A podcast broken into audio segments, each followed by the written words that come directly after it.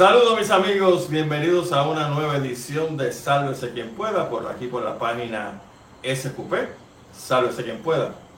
Mi nombre es Gustavo Adolfo Rodríguez, encantado de que estén con nosotros nuevamente en otro programa, esta vez con un invitado súper especial que vamos a presentar ya mismito, pero antes como siempre hacemos, le pedimos por favor que le den like a este programa, vaya a la página del canal de Sálvese quien pueda, y denle subscribe por favor para ver si empezamos a levantar esa suscripción y nos movemos a ámbitos un poco más divertidos como sería transmitir por el canal de YouTube. Recuerden también que estamos a través de arroba en Twitter y en Instagram, esto es de memoria, en arroba sálvese PR. Recuerden también que estamos en un total de 18 canales de podcasts que puede en cualquier momento ingresar en ellos para escuchar nuestras entrevistas. Esos canales, ese listado aparece en los videos, al principio de los videos que nuestra productora técnica Marla Díaz está subiendo a todas las semanas al canal de YouTube. Ahí puede buscar para que nos escuchen diferido lo que hablamos esa semana pasada o ese domingo, porque estamos teniendo unos programas sumamente interesantes Diferente donde no siempre que está hablando de política y mentarle la madre al gobierno este, que tenemos de turno, ¿no? Sino cosas más interesantes que nos ayudan a nosotros a crecer desde el punto de vista intelectual y por supuesto que nos entretienen, porque uno cuando está aprendiendo se entretiene. Antes de pasar al querido invitado que tenemos en la noche de hoy, y nuevamente gracias a todos ustedes por estar con nosotros aquí, que ya empezaron a aparecer nuestros distinguidos eh, foristas. Quiero hacer un comentario bien breve sobre lo que está sucediendo en Estados Unidos con estas elecciones de medio término. Creo que el análisis más eh, indicado en este momento sobre eso es que la figura de Donald Trump, todo lo que ha tocado se ha dañado. La mayoría de los candidatos que Donald Trump vaqueó, por decirlo muy puertorriqueño, perdieron. Hay dos o tres que él no vaqueó, que no perdieron, como el gobernador de Santis en Florida y creo que el gobernador de Georgia y uno que otro más, están aprendiendo la lección, la gran lección pues en la política de Estados Unidos, que no necesariamente porque Donald Trump no te vaqueó, no te dio respaldo, ibas a perder.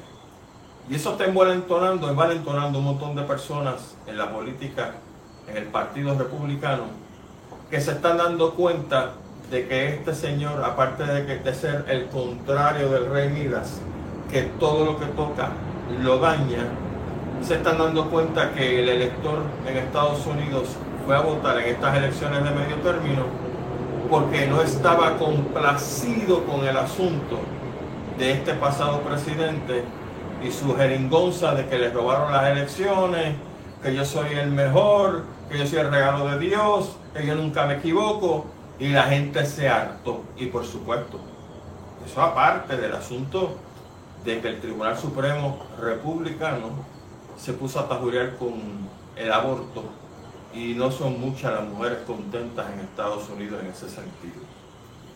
¿Qué es lo que le espera al pueblo norteamericano? Pues está bien mala la cosa.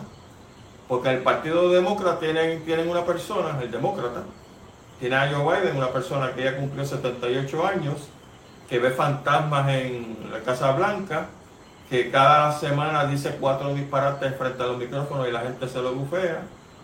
Y como que no proyecta ya mucho liderato y no tienen, de hecho, un candidato que una a ese partido demócrata. Otra parte, tú tienes el Partido Republicano con Donald Trump, que ya dijo él que estas semanas pronto va a anunciar que el presidente va a ser candidato nuevo presidencial. Está amenazando a DeSantis que no se, que no se atreva a retarle en unas primarias, porque si se atreve a retarlo, lo va a destruir.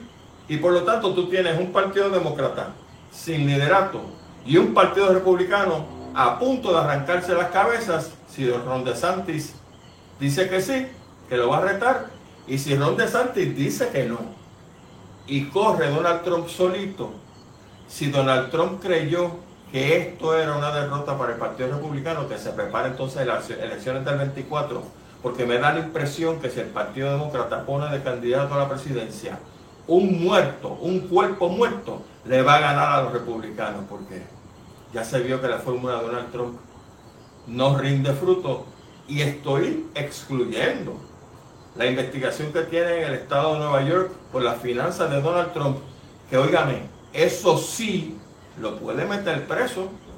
Y si Donald Trump está preso, se acabó Donald Trump para candidatura alguna en la presidencia de Estados Unidos. Así que, nada, puse mis dos chavitos ahí de, opinión. Espero que le dé cráneo a lo que acabo de decir. Obviamente, para eso tiene el foro, para que discrepe de este servidor si entiende que mi análisis es incorrecto.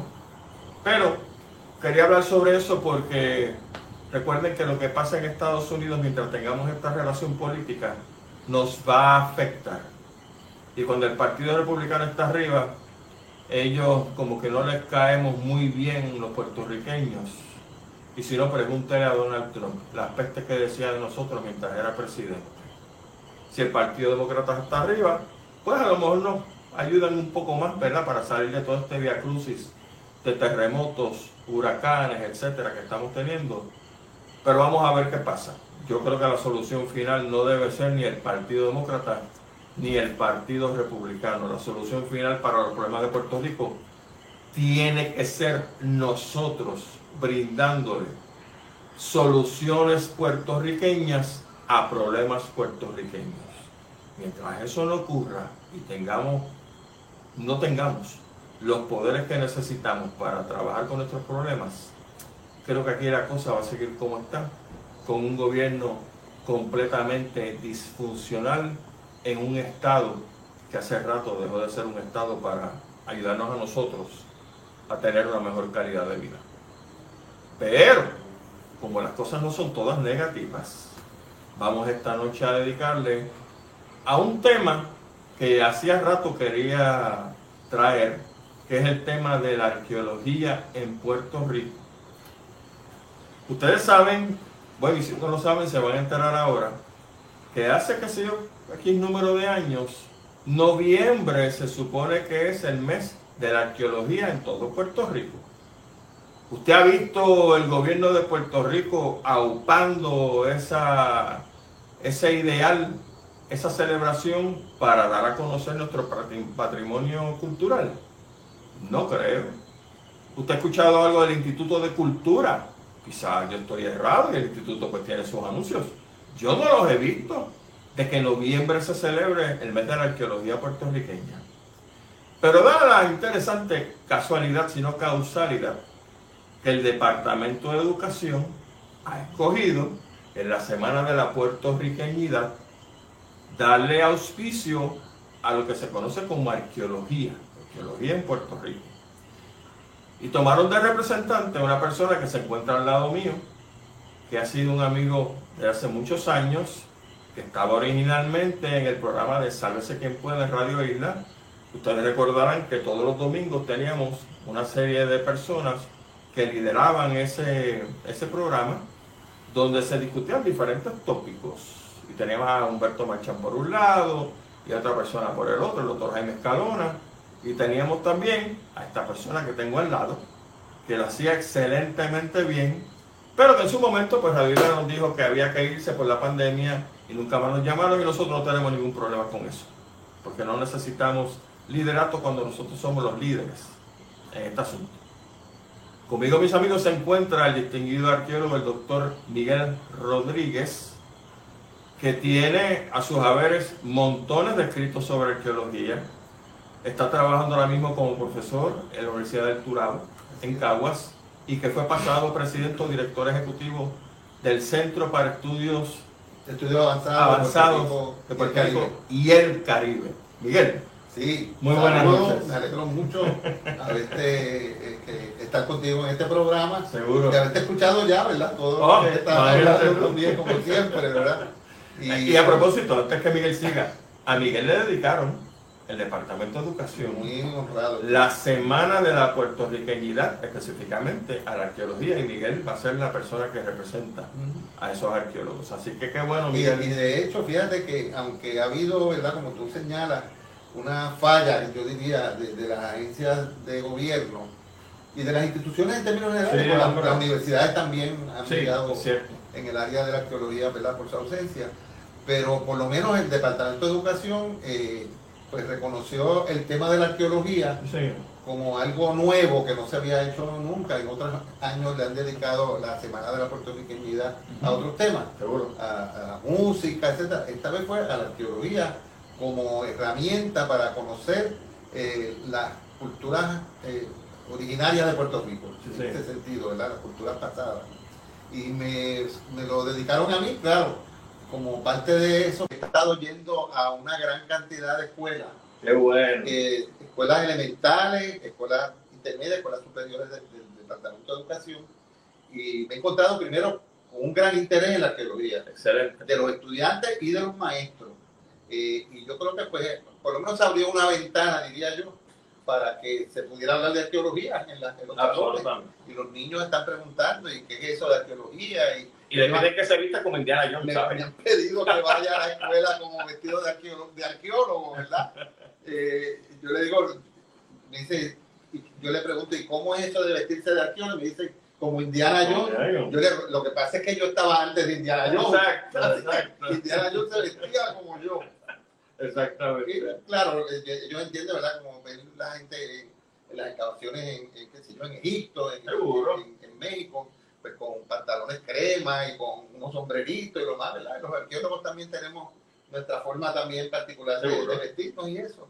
Pero para mí ha sido una sorpresa agradable el encontrar tantos maestros y maestras que sabemos, y lo hemos hablado en muchos programas, tú lo has hablado también, el, el desastre que son las agencias de gobierno, el Departamento de Educación. Sin embargo, yo se lo dije al mismo secretario y él lo sabe ustedes tienen un tesoro ahí que son los maestros. Si no fuera por los maestros, el departamento se hubiese desplomado. porque los maestros todavía, a pesar de los millones de dólares que se les envían a las escuelas y todas esas cosas, siguen, tienen que ir a comprar los fines de semana las cosas que van a usar para decorar el salón, eh, a, a, a Walgreens, a la farmacia y entre los padres ayudan a pintar la escuela. Y uno dice, pero caramba, uno no escucha que hay millones de dólares para una cosa, para otra, billones. Y, no, me dice, no llegan, no llegan aquí. y si piden el otro día en una escuela, se fue la luz. Y yo le digo, bueno, pero se supone que hay una planta de, electricidad en cada escuela. Me dice, aquí hay una y la pusieron, pero no hay diésel. Porque el diésel hay que comprarlo, hay que hacer una requisición aquí, entonces una subasta para el diésel. y lo que me dice un maestro, dice, lo que a veces nosotros hacemos entre nosotros, recogimos chavos, entre los profesores, los maestros, y vamos y compramos diésel a la y le echamos, y, no suspendemos la clase. Sí, los maestros son unos héroes. Son unos héroes, nosotros por lo general a veces eh, se maltratan, bueno, bastante, bien mal pagos y eso, pero todavía yo pienso, especialmente las escuelas que yo he visitado, que son las escuelas elementales mayormente y intermedias, tuve el maestro y la maestra todavía bien dedicado, bien comprometido con ayudar a sus estudiantes y los estudiantes también. Entonces yo creo que todavía Puerto Rico tiene, futuro. Sí, sí.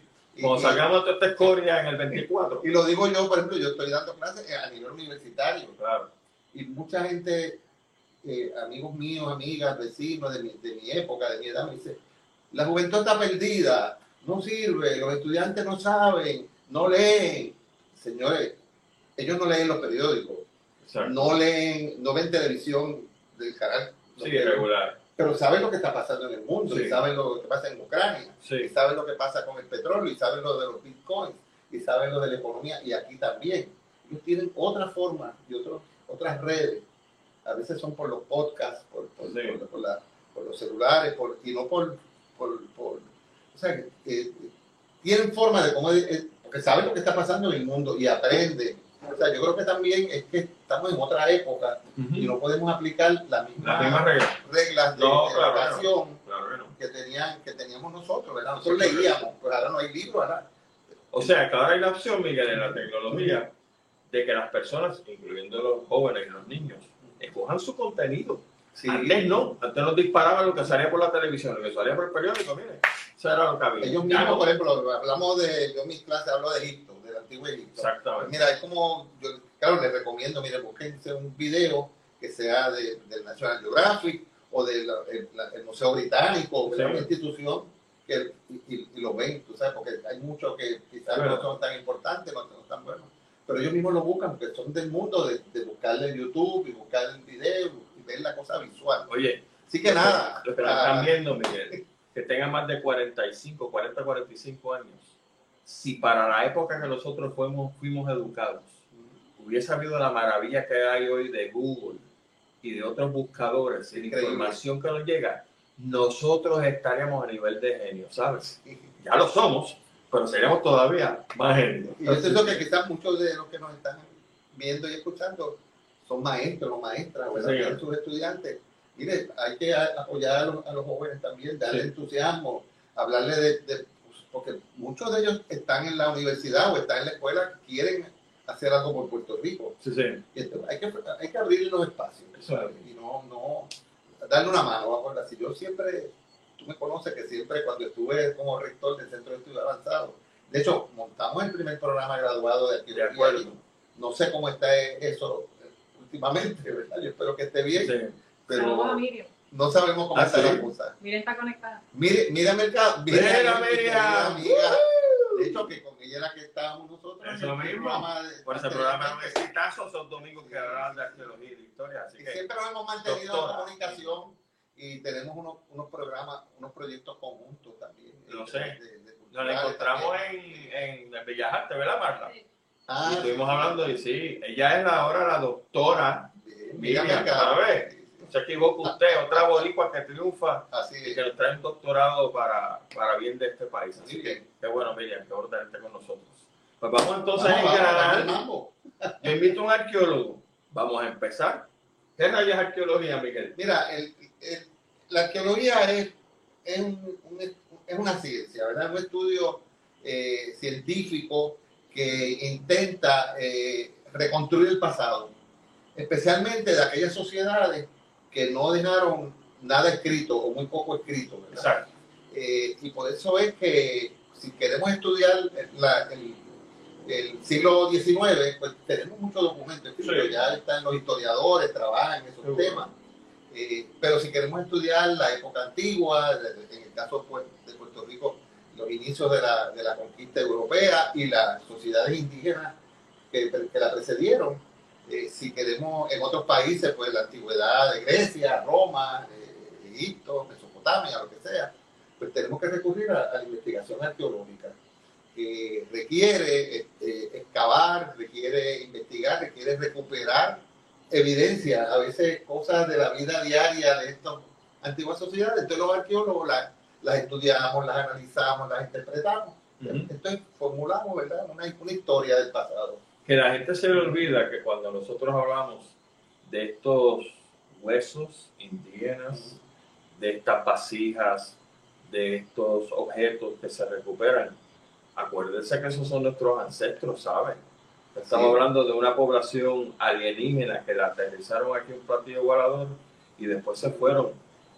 Esas personas, y por eso yo le tengo tanto respeto a los yacimientos arqueológicos donde hay huesos de nuestros taínos, son nuestros ancestros al punto que, como dice Miguel, aquí se ha encontrado lo que se llama el mitocondria taína, ¿qué se llama? Tenemos, no solamente hemos encontrado ¿verdad? los restos de esas culturas físicos, correcto. los, los huesos, la- la- la- los fragmentos de las vasijas, las cosas que, los huesos de los animales que comían, Exacto.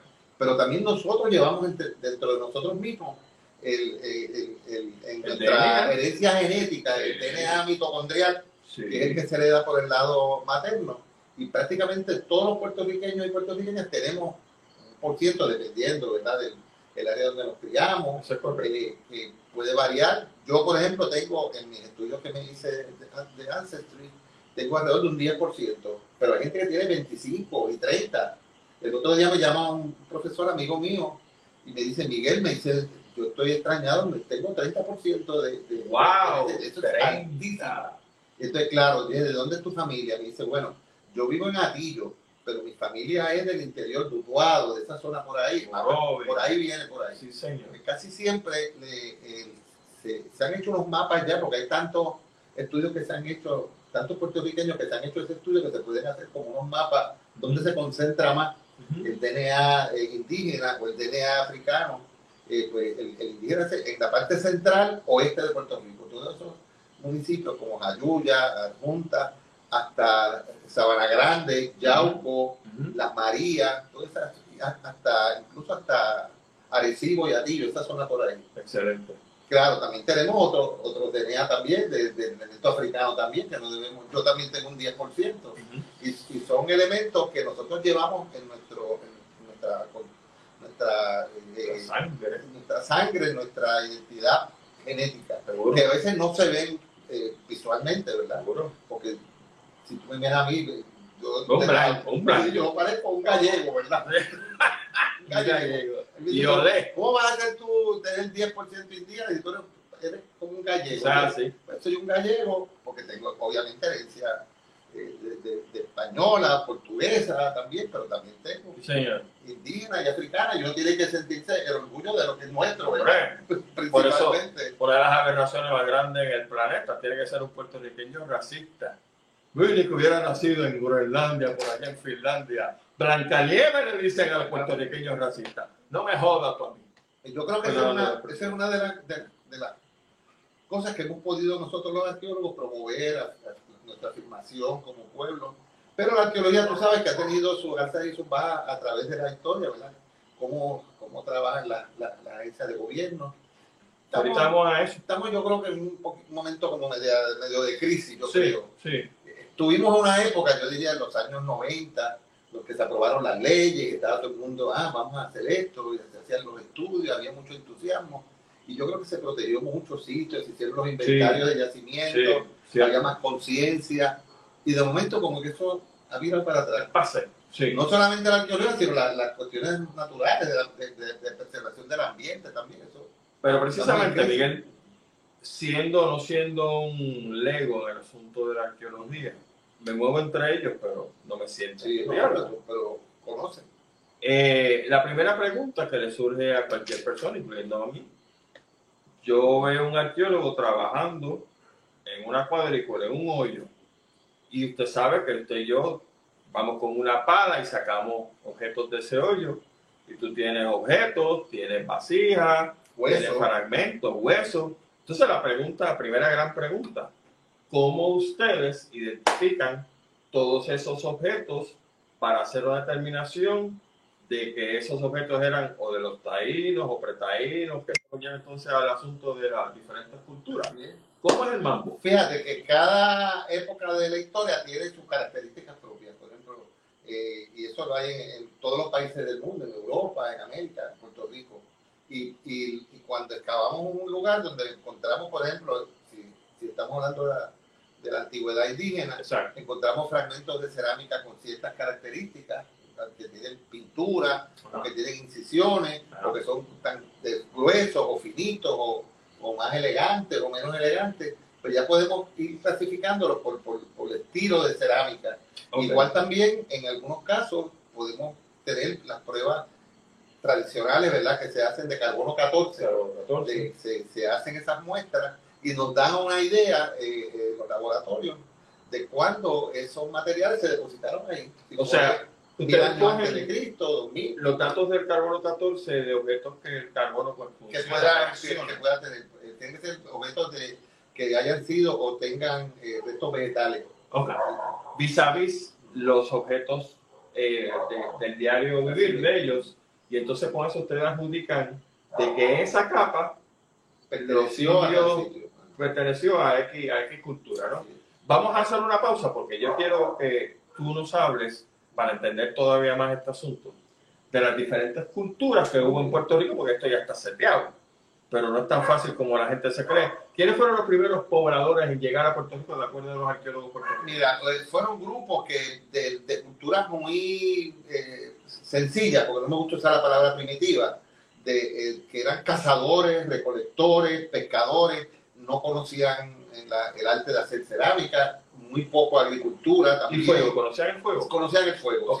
Ya eran de la época que hemos llamado en otras culturas de la gente del, del paleolítico, ¿verdad? La, edad de piedra que llaman en Europa, que aquí no se usan mucho en América esos términos, pero sí corresponderían a, a personas que vivían en cuevas, vivían en, en, en pequeños eh, abrigos rocosos o en algunas casas simples. Pero no tenemos, ¿verdad? Eh, y se han encontrado en Puerto Rico en algunos lugares de esa antigüedad. Estamos hablando de que... 3.000 años antes de Cristo. 3.000. 5.000 años antes de presente. De 3.000 a 5.000. Antes, antes, de presente. Antes de presente que son, ok, 3.000 años antes de Cristo, que es viejito. Sí, sí. Después de eso, me imagino que vinieron otro grupo que estuvo encima de ellos. Exactamente. En el sentido, arqueológico, que vinieron a cubrir lo que ellos dejaron. ¿Quiénes fueron esos grupos? Bueno, ahí entonces comienza ya la, la diversidad de grupos que vinieron de Sudamérica, los, los, estos grupos arcaicos que llamamos, ¿verdad? O, de, eh, o paleolítico, eh, vinieron, no estamos claros si llegaron de, del área de Estados Unidos, bajando por las Antillas Mayores, Cuba, la Española, llegaron a Puerto Rico, o vinieron de otros lugares, hay arqueólogos que dice que fueron de Honduras, desde el área de Centroamérica, fueron Cuba, la Española y Puerto Rico el último sitio, ¿verdad? Porque Oye, pero como quiera, en aquella época, estamos hablando de cuántos mil años antes de Cristo. Cinco mil años atrás. Oye, mandarse en una balsa. En una balsa. Y sabían navegar. Sin saber para dónde tú vas. Eh, usted me perdona a mí, pero es que tener un bodrogo bien grande, ¿saben? Porque soy yo me monto en un bote y lo que veo para, para todos lados es agua y ya uno anda asustado. ¿Tú sabes lo que es eso, mano? No, sé esta gente... Algunos se perdieron, ¿verdad? Pero otros llegaron y regresaron. Claro. Avisaron. Por las corrientes. Por las corrientes, por la estrella, por, ellos se daban llevar por, la, por los vientos también. Cierto. Y yo creo que, que la, la navegación era incluso más común y más fácil, no fácil, ¿verdad? Porque las naves del Caribe son difíciles, pero había una gran navegación. Ahora mismo hay mucha navegación en el Caribe, lo que pasa es que son, es navegación ilegal, ¿verdad? Los, ah, indocumentados. A veces vienen gente de. Antes venían de otros lugares, de las Antillas menores venían hasta acá. Que, ha habido siempre en el Caribe movimiento de, de, navegación. Y una vez, interesante, un, un barco de unos, de unos pescadores se fue a la deriva por el área de Cabo Rojo, por ahí, y llegaron a parar por allá, se, dejaron ir como por una corriente, llegaron a una isla allá de la isla de San Andrés, en la costa de, de, Colombia. llegaron hasta allá y sobrevivieron, que estaban, pescaban, el agua de la lluvia. Hay otros que quizás no sobrevivan, ¿verdad? Pero yo creo que la navegación era una forma de, de ellos que es bastante común, vamos a ponerlo así. Entonces, llegan los paleolíticos a Puerto Rico y ¿quiénes vienen detrás? Luego vienen las culturas un poco más desarrolladas, más, ¿verdad? más elaboradas en términos de que elaboraban vacilas de barro, conocían bien en detalle la agricultura. Entonces, vienen mayormente, hasta donde nosotros hemos podido estudiar, de Sudamérica, los grupos de la, la llamada cultura huecoide, que se han encontrado restos en la isla de Vieques y en, y en Puerto Rico también, en Punta Candelero. ¿Pero por qué le dicen huecoide? Porque nosotros le llamamos a la, a la cultura como, le, como le, usamos el nombre del primer lugar que se, descubrió. Y se descubrió esa cultura en el, en el, barrio La Hueca de Vieques. Ah, ok. Llamamos cultura huecoide. A veces entonces llevamos, por ejemplo, la, la cultura saladoide, eh, que fue la que vino después, pues eh, viene del el primer lugar que se descubrió, es el yacimiento de Saladero en el Orinoco. Oh. todas esas culturas vienen de ese nombre, ¿verdad? Eh, luego la cultura ostionoide, que, que es la primera cultura propia eh, nuestra, pretaína, ¿verdad? Antes de los taínos, viene de Punta Ostiones, en Mayagüez, en esa zona del oeste que está Punta Ostiones. Ahí fue el primer yacimiento que se definió esa cultura. Y le ponemos, como no sabemos cómo se llamaban ellos. Claro. No, se desconoce. Le, le, ponemos un nombre arqueológico a esa cultura. Que claro, ojalá pudiéramos saber, ¿verdad?, cómo era que se llamaban ellos. Y, cómo hablaban. Cómo hablaban, muy pocos. Sabemos del idioma taíno, porque pues, nos han quedado palabras, eh, conceptos, se han estudiado. Pero ojalá que pudiéramos saber de, los idiomas. No, es brutal. Entonces, llegan los pretaínos o se forman los pretaínos. Los pretaínos parece que son los primeros grupos que son originarios de aquí, que se formaron por el desarrollo normal de, por, siglos, ¿verdad? De los saladoides, los huecoides, los, los arcaicos también, los que vinieron primero, porque esa idea de que llegó uno y vinieron los otros y desaparecieron los otros, no. No, ahora, ahora en arqueología, se, porque se han sabido se han estudiado bastantes fechas de diferentes lugares que parece que convivieron muchos grupos de estos, unos con otros, y iban desarrollando, y a veces posiblemente las relaciones eran de guerra, de conquista, otras veces eran de alianza, otras veces eran de intercambio, ¿verdad? De, objetos, de productos. Pues tú vivías allá en aquella aldea, yo vivía acá tranquilito, pero si tú te metías aquí a pescar en las aguas mías, pues ya... Claro. o sea que la historia esa de que el taller era mansito y era un pan de Dios, eso no es cierto. No es cierto. Y después los taínos, que es la, ya la culminación, diría yo, de ese proceso que, que comenzó 5.000 años atrás, de, de grupos arcaicos, grupos, ¿verdad? Lo que, del paleolítico, podemos llamar, hasta allá de los grupos taínos que se consideran, si podemos compararlo con grupos europeos del neolítico ya, sociedades complejas, tribus complejas. Sociedades complejas, escuchen esto. no eran... Tenían taparrabo y... ¡uh! No, no, a veces decimos, ah, pues eso son, lo que hacían era comer yuca, eso, no, Eran, eran jefaturas, eh, que le llamamos casi cargo, Era una estructura social con una gente que, que, que, mandaba. De hecho, hemos encontrado referencias que algunos de los caciques, especialmente de la República Dominicana, de Española, que eran caciques muy poderosos, los cargaban en, como en cosas de madera, así como, como, los reyes, ¿verdad? Y no se le podía mirar a la cara. También. ese tipo de cosas. Y tenían, unos, tenían poderes fuertes, ¿verdad? Y aquí también teníamos algunos caciques fuertes que la gente lo seguía, ¿verdad? La historia de Diego Salcedo, que los taínos se dieron cuenta de que era inmortal y se lo llevaron a Río Grande de Añasco y lo lograron, ¿eso es verdad? Mira, eso es otro, hay conflicto, porque no aparece en las crónicas españolas. Eso no está por ningún lado. No, por, ningún lado. Se habla de un, de, de, el apellido Salcedo aparece como uno de los conquistadores. Algunos historiadores piensan que, que Salcedo fue uno de los que los indios eh, mataron en la, rebelión taína de 1511, porque hubo una rebelión grande, y donde quiera que los indios lo, hicieron calladito y declararon esa rebelión y atacaron a todos los lugares donde había españoles. Y uno de ellos posiblemente fue Salcedo, ahógame a ese allí, ¿verdad? Eh, el cacique Urayoán, que creo que fue el que dijo, maten a él. Y le dijeron, según la leyenda, ¿verdad? Que vamos a cruzar el río. Y ya, pues yo, te, cargamos para que no te mojes y en el medio del río, guácata, lo, lo, Se lo llevó el diablo. Pero eh, puede ser una leyenda. Sí. Pero yo, las la, la, historias a veces tienen un origen de, de, la realidad. de la realidad. Algo pasó. Sí, que aquellos se dieron cuenta de que esto no era la última no fue del o sea, no fue completamente. Cuando usted habla de una leyenda, la leyenda del pirata Cofresí o la leyenda de tal cosa en, en la historia de Puerto Rico, algo de realidad hubo. Exacto. Que la gente le añade. Claro, claro que sí. La leyenda viva, por ejemplo, de nuestra época, que quizás algunas personas saben, de Toño Bicicleta. Ah, lo, ponían como una leyenda, mira, que era, un héroe y, y, todas las mujeres que, que, que, que se perdían, ya se las llevó Toño Bicicleta.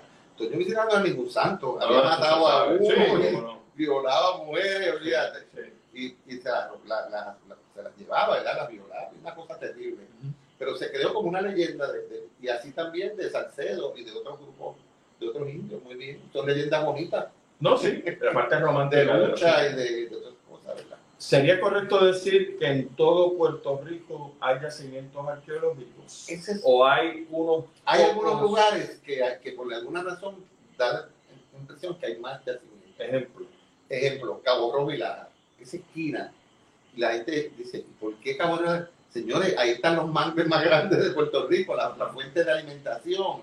Ah, bueno, sí, ¿verdad? La pesca, todavía son sitios, todavía tú hablas de comunidad pesquera, Cabo Rojo y Lara. Cierto. Entonces parece que hay mucho mangle, mucho recolección de conchas. De, de manatíes. Manatíes. los manatíes, ¿sabes? Había carne ahí. Uh. Otro sitio en la costa, Loíza. Loiza es espectacular, tiene más de 40 o 50 sitios conocidos. ¿Por qué? Loiza es la desembocadura del río más importante de Puerto Rico, Loiza. Y esa desembocadura era como un delta, ¿verdad? Como se bifurcaba. Y había muchas salidas y también lo mismo, manglares enormes, millones, medianías, algunos no quedan ya lagunas que habían por allí, la pesca y, la, y los terrenos de esos lugares son los mejores terrenos, si usted busca los estudios de suelo, esos terrenos que hay en, en Loíza, en Cabo Rojo, que son los mejores terrenos para qué? Para sembrar eh, Fértiles. yautía, yuca, batata, ese tipo de cosas. Wow. Son terrenos arenosos, pero de alta fertilidad. Ok. Y son, quizás no son buenos para la caña de azúcar, pero, la gente No, pero piensa, eso después- pero para otros productos, Hombre, que eran los pues, productos indígenas, eran muy fértiles. Te pregunto eso porque tendemos a asociar Jayuya y Utuado con yacimientos indígenas. Pero mira lo que estás diciendo. Yo creo que no necesariamente no. es la montaña. pero yo creo que ahí en esa zona se han preservado más. Quizás por estar Ah, más aislados. pues, ok, sí, sí, sí. Estaban aislados, El ¿verdad? desarrollo es más costero, Más es costero, urbano, ¿no? sí. Del puertorriqueño moderno. Ahí en esa zona es que se, quizás la gente se refugiaron los indios. Sí, Quizás tienes razón. Ahora, La la lucha- verdad, la lucha Al fue más fuerte en esa, en esa área los montes y se preservaron los nombres de los lugares, las tradiciones, el, el, el jíbaro puertorriqueño, a mi entender, tiene mucho de, de indígena, tú sabes. El jíbaro que, que sabe cómo sembrar los productos eh, dependiendo de la luna y dependiendo del tiempo. Se siembra tal cosa en tal época, se siembra tal cosa. Estoy seguro que esa sabiduría viene de los indios es verdad, es verdad. y, y de, de hacer las hamacas, los bohíos. Usted ve unos bohíos, fotos de bohíos de principios del siglo XX, eh, que había, ya hay fotos de los bohíos, son bohíos indígenas. Interesante que, según nos describes, los taínos al verse que tenían que preservarse como sociedad tienden a ir a la montaña. Los españoles se quedan en la periferia de la en la costa. Y la, Cuando traen los negros, en la costa también. se quedan en la costa también. Pero entonces llega la pregunta, porque en la costa tú no ves, obviamente están los negros, ¿no? Pero tú no ves gentes, gente, perdón, blancas, de ojos verdes, de ojos azules y los encuentras en la montaña. ¿Por qué? Si ahí estaban los taínos. Pero también es- se, se aislaron quizás la, el, el- el- Poblaciones de españoles. los mismos poblaciones españoles. Unos investigadores vinieron en los años 50, don Ricardo Alegría, que fue mi maestro y mi mentor, me decía que venían, venían, venían españoles para estudiar el idioma español, sea, donde más se había preservado el español del siglo XVI, eh, de allá era en, la- en el interior de las montañas No, güey, de verdad. El hablar del jíbaro, Sí, que nosotros a veces nos burlamos del jíbaro, que dice voy a Dil y qué Sí, sé yo, sí. ese tipo de cosas. se ve- Estaban, así que se hablaba eh, En el siglo el XVI. siglo XVI. Mira qué brutal. El, el ¿verdad? español, o sea, el español jíbaro que llama.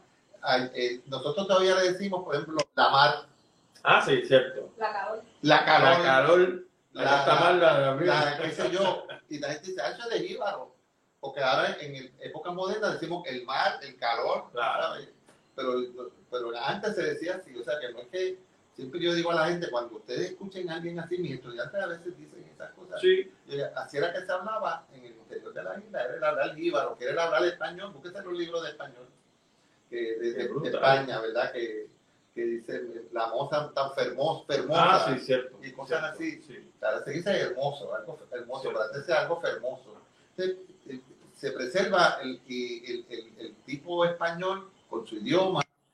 eh, yo creo que es la mezcla, ¿verdad?, de indígena y, y- y español, que es la que se preserva en, en la isla, lo que decimos el íbaro, llamado íbaro, ¿verdad? Ahora, hemos dedicado casi, no sé, media hora a estar hablando sobre arqueología indígena, pero ¿qué sucede? Eh, la arqueología no solamente la parte Claro. indígena, porque entonces llega la civilización europea a Puerto Rico, empiezan a colonizar, y es cierto lo que también hay antropólogos, arqueólogos, Ah. perdón, en Puerto Que se Rico, que se especializan en la parte más, más este, reciente. Porque eh, muchos de ese siglo XVI, XVII, la documentación es casi ninguna. Entonces, Ah, ¿de que- verdad? sí, muy poca- que desde que empezaron a... No, hay documentación, pero si tú quieres estudiar eh, las ruinas de Caparra o las ruinas de un poblado español Por muy antiguo, poco. Entonces tienes que ir a excavar, bueno, ¿qué, ¿dónde era que estaba eso? ¿Qué es lo que ellos tenían aquí? Y él aplica la misma metodología que se utiliza para, para la época indígena. Hay que excavar, hay que recuperar las cosas, hay que analizarlas, Sí. clasificarlas.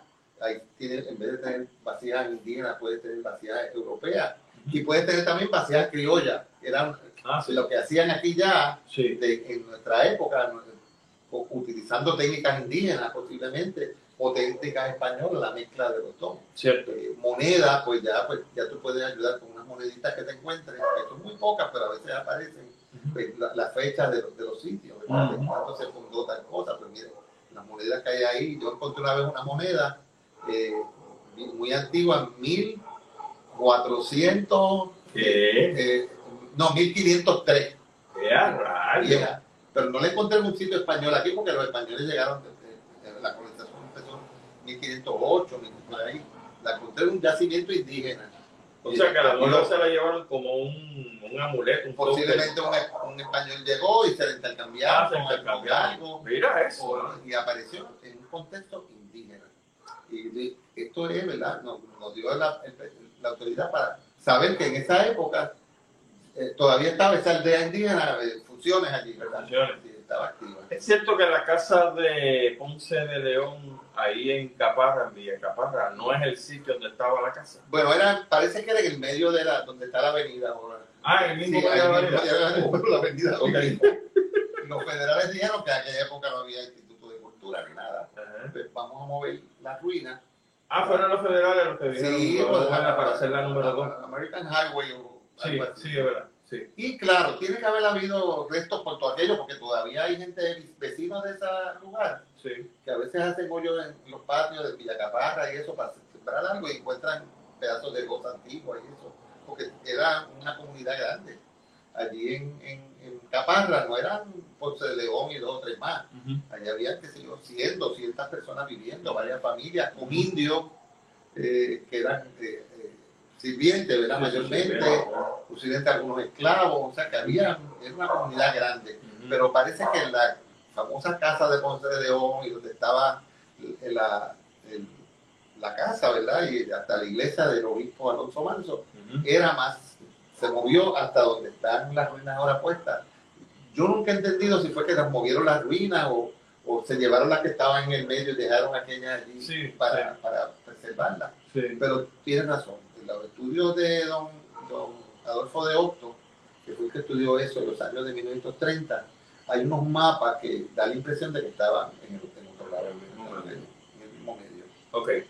Este, entonces llegamos a la parte de la colonización por parte de europeos, pero antes de seguir ese punto, yo no sé si nos va a dar tiempo, porque esto es un programa de una hora nada más, pero a lo mejor hacemos parte 2, parte 3 y parte 4. He escuchado de gente, gracias a Dios no son muchos, que se meten a lo que ellos entienden es un yacimiento y empiezan a excavarlo con la intención de llevarse, no sé, oro, no sé qué rayos buscan, porque es mejor pegarse el auto que buscar, está buscando un hoyo, pues cuesta más trabajo. Eso se le conoce como saqueo. El saqueo. El saqueo era un problema bien grande en los años 1970, la década de los 80 del siglo pasado. Y muchos sitios se, perdieron. ¿Pero por qué se pierden esos sitios? cuando Porque ya tanta gente que hace hoyos y cuando viene un arqueólogo después, no encuentra un sitio donde excavar o está demasiado destruido, invertidas las cosas. Muchas veces esos coleccionistas sacaban unos pedazos y después se iban, por ejemplo, recuerdo que en algunos lugares eh, encontraban una osamenta y excavaban el cráneo y dejaban el resto de Ay, bendito coleccionaban cráneos, entonces los ponían en, la, en vitrinas. Yo me acuerdo de cosas así, de haberlos visto en algunas casas. ¿Aquí en Puerto Rico? Puerto Rico. Y, y, o encontraban una vasija completa y esa la guardaban, pero si encontraban fragmentos los dejaban. Cuando realmente el 99% de, de los hallazgos arqueológicos son fragmentos.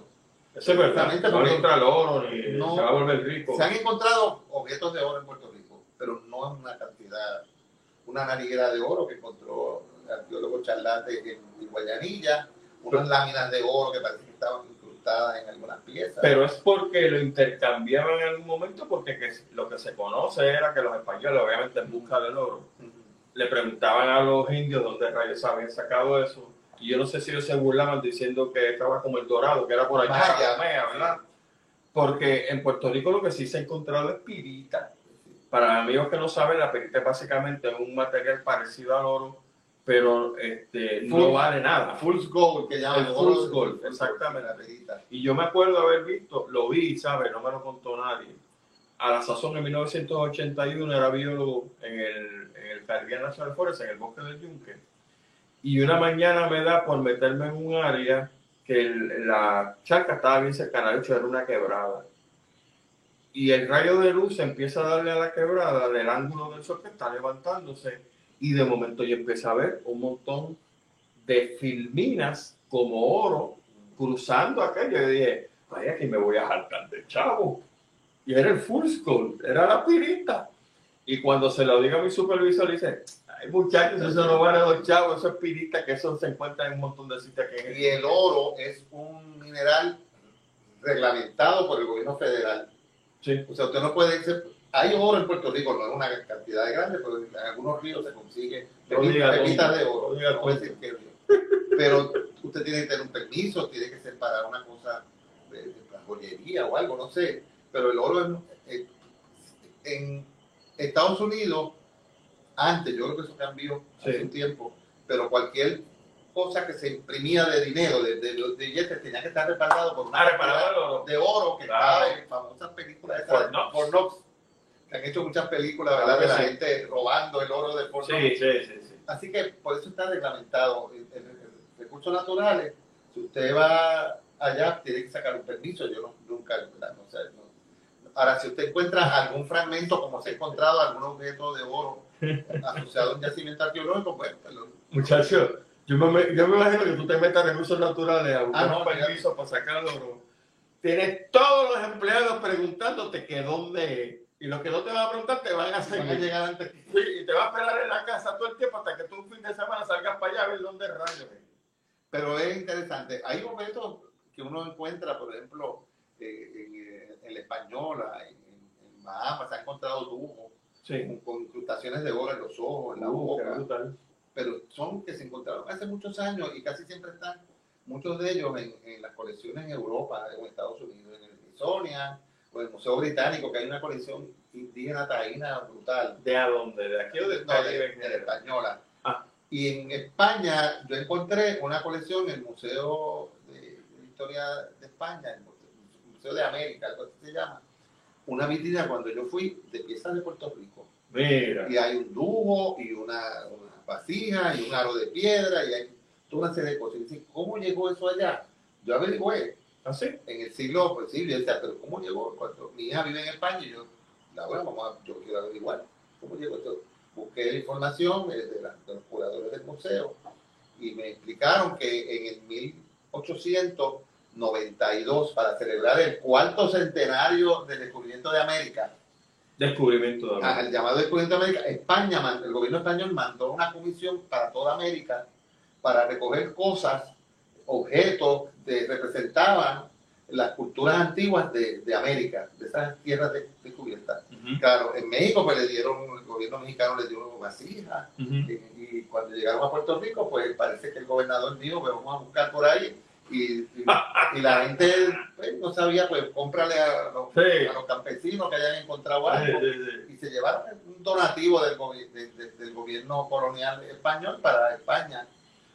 Y eso es difícil, a veces la gente dice, ¿por qué eso no lo acá? Señores, si fuéramos a traer todo lo que hay de afuera de Puerto oh. Rico, hay una tesis que hizo una arqueóloga, Paola Chapacasi, de las colecciones arqueológicas de los, Fuera de, Puerto de los museos del este de Estados Unidos. Ah, del este nada más. Está lleno. El Smithsonian, el Museo del Indio, el, el Museo Metropolitano, eh, las colecciones del High Foundation. Y no están expuestas porque en Boston yo encontré unas piezas de Puerto Rico, en, el Peabody Museum de Boston.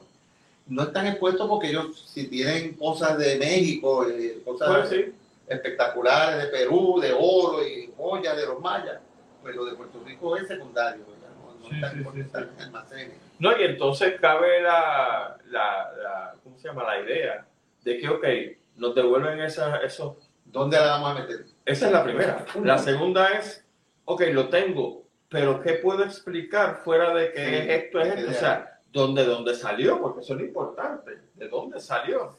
Y déjeme decirte que, que a veces se han pedido cosas prestadas y han desaparecido ah, hay, una, hubo un robo de piezas de la Smithsonian. Y la Smithsonian dijo, no volvemos a mandar a Puerto Rico prestado nada. Porque alguien se la llevó, en, aparecieron en una caja. Mira lo que papelón. Sí, entonces eh, no hay una... Ahora volvemos, ¿verdad? El Instituto de Cultura pues no tienen los recursos para las universidades no van a aceptar una cosa así porque implica responsabilidad, tienen que hacer una vida especial, unos costos. Que ahora que tú mencionas eso, yo he estado como Miguel en la bóveda, por ponerle un nombre, el Instituto de Cultura de Puerto Rico. Mire, mi hermano, son cajas tras cajas tras cajas de cosas arqueológicas, que obviamente están identificadas de dónde vinieron, pero no hay cómo exhibirlas, no hay dónde exhibirlas, no hay un curador que se encargue de eso. Pero usted tiene que ver lo que yo vi, y yo lo vi porque tuve dos ex esposas que eran arqueólogas. Como sabe Miguel que se está riendo ahora. Ya la tercera no es arqueóloga, gracias a Dios no lo es. No lo estoy diciendo. Pero, no, pero tú también una Ah, Están los divorciados de mujeres arqueólogas que olvídense, a los ponchados. Pero gracias a ellas, pues me dieron acceso. Vale, yo, aquello es impresionante. Ya estaba hablando de objetos chiquititos, una de estos. No, mire, mi hermano, vasijas grandes, complejas, que la verdad que lo que necesitamos, mire, el John Paulson este, el multimillonario, debe estar comprando hoteles y jodiendo la pica en Puerto Rico. Lo que debe estar haciendo es darle dinero a los arqueólogos para que monten un buen sitio, un una, una, una estructura de 3, 4, 5 pisos para exhibir las maravillas que yo vi, yo en los años 80. Eso, a menos que se hayan robado, y otro problema que, tenemos, Gustavo, y al público, que muchas de las colecciones que se excavan por proyectos de construcción, que, que, que, lo pagan las agencias, de carretera, el Paso del Indio, qué sé yo, terminan igual, en cajas, guardados por ahí, y, el Instituto de Cultura no tiene los recursos para recibirlo, eventualmente se, se pierden. Hay un, un, recuerdo muy triste de una de, toda una colección que se acabó de un yacimiento arqueológico, se metió en unos vanes eh, provisionales, los vanes se pusieron, era de carretera, a la orilla de una carretera esa, después lo, alguien los necesitó para otra cosa, dijo, ah, voten eso, y no sé, y lo votaron. Ay, Dios mío. Entonces, cuando el instituto fue a reclamar, no sé si eso no se sabe, habían pasado ya cinco años. esto es... Hay que, hay que guindar a dos o tres personas en este país, ¿sabes? Bueno, voy a aumentarlo, no son dos o tres, son dos mil o tres mil personas que deben estar guindados un palo de mango. Yo pienso que, que, la, que, las universidades deberían, las universidades están en, crisis también. No, sí, yo sé. Eh, la misma universidad mía, que tenemos una sala de arqueología allí, después de la pandemia no han vuelto a abrir la sala. Entonces yo estoy medio preocupado, ¿verdad? ¿Qué va a pasar con, con la sala de arqueología que están allí? Dice, no, es que hay que aplicarle unas cosas porque tenemos problemas de hongo, de eso. Pero, llevan cinco años en, en, eso, ¿verdad? Y da la impresión de como que eh, pasa también en la Universidad de Puerto Rico, eh, eh Caguana, todos sitios que hay. Sí, Caguana. Nosotros estuvimos por allá. donde único yo he visto la colección puesta bien presentada es en, en Tibe. Centro Ceremonial de Tibe. Pero Tibe no estuvo cerrado hasta hace los otros días. Sí, pero se abrió. ¿Allá abrió? Sí, y, y, y, fui y vi las colecciones allí montadas, muy bien montadas y eso. Pienso, ¿verdad? Eso es acá, yo no sé, porque a veces no, no necesariamente que tiene que ver porque TIBE es municipal. Correcto. Entonces ya han buscado fondos los sí, se mueve, se mueve. Si tú tienes un, un alcalde o una alcaldesa que, le interesa el tema, busca los fondos y hace esto y lo pone, lo monta las cosas. Y eh, quizás a nivel municipal es que quizás la arqueología podemos ir tratando de ver si se desarrolla mejor, ¿verdad? Con, con, yo tengo muy buena relación, por ejemplo, con la alcaldesa de Loiza. Eh, pues quizás con ella, ¿verdad? ella quiere montar algo allí, en el, en el cerca de María la Cruz, que un salón allí, una muestra de, de cosas. Loisa tiene una cantidad de cosas que se han excavado impresionantes. verdad que sí. Pero están todas perdidas. En la Universidad de Puerto Rico hay una, en el Turabo hay otra, los coleccionistas privados tienen otra. Eh, que, pero si, yo creo que si, si, hay un sitio seguro, mucha gente donaría o prestaría sus piezas, ¿verdad? Eh, tú tienes un punto. Pero los, los municipios que están en crisis también, pero son los que yo veo que es más posible que, se puedan mover para esas cosas. ¿Tú jugaste la loto del 2 billones? Ay, Dios mío, no es que yo no, ¿No jugaste. Yo jugué y una de las cosas que le he dicho a Marga es otorgar dinero para que estas cosas se logren. Un museo de historia natural, un museo de arqueología, pero mire, de una cosa brutal. Eso es lo que tenemos que hacer y, lo hay en todos los países del mundo. Yo he viajado después ahora de viejo, ¿verdad? He dedicado a viajar. He ido a Grecia, a Turquía, que estuve el otro día, en Europa, donde quiera, los países más pobres, Perú, qué sé yo, lo que sea. Tienen sus buenos Tienen sus buenos museos. y claro, y, y, allí tú vas, un museo turístico. Cierto. Miles de turistas. Te venden los libros, te venden las réplicas, te venden las cosas, porque es un negocio. Pues está bien, pero por lo menos un negocio que que preserva y promueve la, cultura de este y que hablando de libros, en mis manos el último libro de Don Miguel, El indio borincano y el rey emperador. Mire esto, Miguel, ¿está a la venta ya? Sí, está hace un tiempito, está en la librería mágica en Río Piedra, en Casa Norberto en Plaza las Américas, está en, lo publicó el, el editorial EDP University que lo, lo, publicó y lo pueden en librería 787, creo que, que te lo envían, que tú lo puedes comprar y te lo envían por correo. ¿En Amazon está también? En Amazon no está, no está porque se lo di a University y son los que le están promoviendo y eso. Y yo también lo llevo a diferentes sitios. Y es interesante porque es, un relato nuevo, de una historia de un indio, de verdad, un indio de la época de la conquista. Sí que de alguna manera extraña, que es lo que yo analizo en el libro, no lo voy a decir, llegó a ir a España y tuvo una entrevista privada, un, encuentro privado con el rey de España, el rey Carlos V, que es el rey más poderoso del mundo.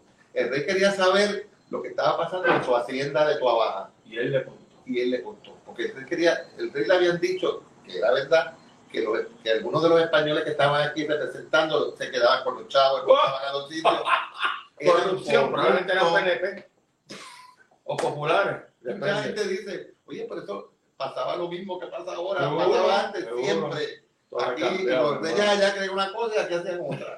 Miguel, la verdad que esto ha sido súper emocionante y excitante haber hablado Y a mí me encanta, estoy hasta ronco. Y no hemos terminado. Miré dónde lo dejé, los saqueólogos y entrando en la historia de, de ya de los europeos en Puerto Rico. Esto hay que seguirlo y se va a seguir. Pero mientras tanto, consigue este libro, ya Miguel nos hizo llegar una copia. No se va de la casa sin que nos lo dedique. Claro. Y Miguel tiene una conferencia durante esta semana. Toda la semana. Tengo más de 10 conferencias por la mañana y por la tarde, todos los días. correcto. Así que ya lo mantendremos al tanto. Miguel, ¿tienes página de Facebook o algún sitio? Sí, pueden buscar Miguel Rodríguez López, mi página de Facebook, que es donde yo tengo más las, las cuestiones que ustedes lo pueden buscar cuando vean allí de arqueólogo montado en un, en un camello, una cosa así, ese soy yo. Así que me van a ver allí. Para más información. Para, para más información. Sí, pues pueden encontrarme también por Facebook. Tengo correo electrónico también, pero prefiero por Facebook y Twitter. Soy Sol de Ayuya. Excelente, ahí está Twitter, Sol de Ayuya, que tengo bastantes seguidores también. Gracias Miguel por tu tiempo. La verdad que ha sido un placer para nosotros tenerte, mis amigos. La semana que viene tendremos otro invitado, a quien sabes a quien pueda. Gracias a Miguel que nos representa dignamente como puertorriqueño y un conocedor máximo de la arqueología de Puerto Rico. Así que será hasta la semana que viene. Cuídense mucho, gracias por su visita. Hasta entonces. Gracias, Miguel. Adelante.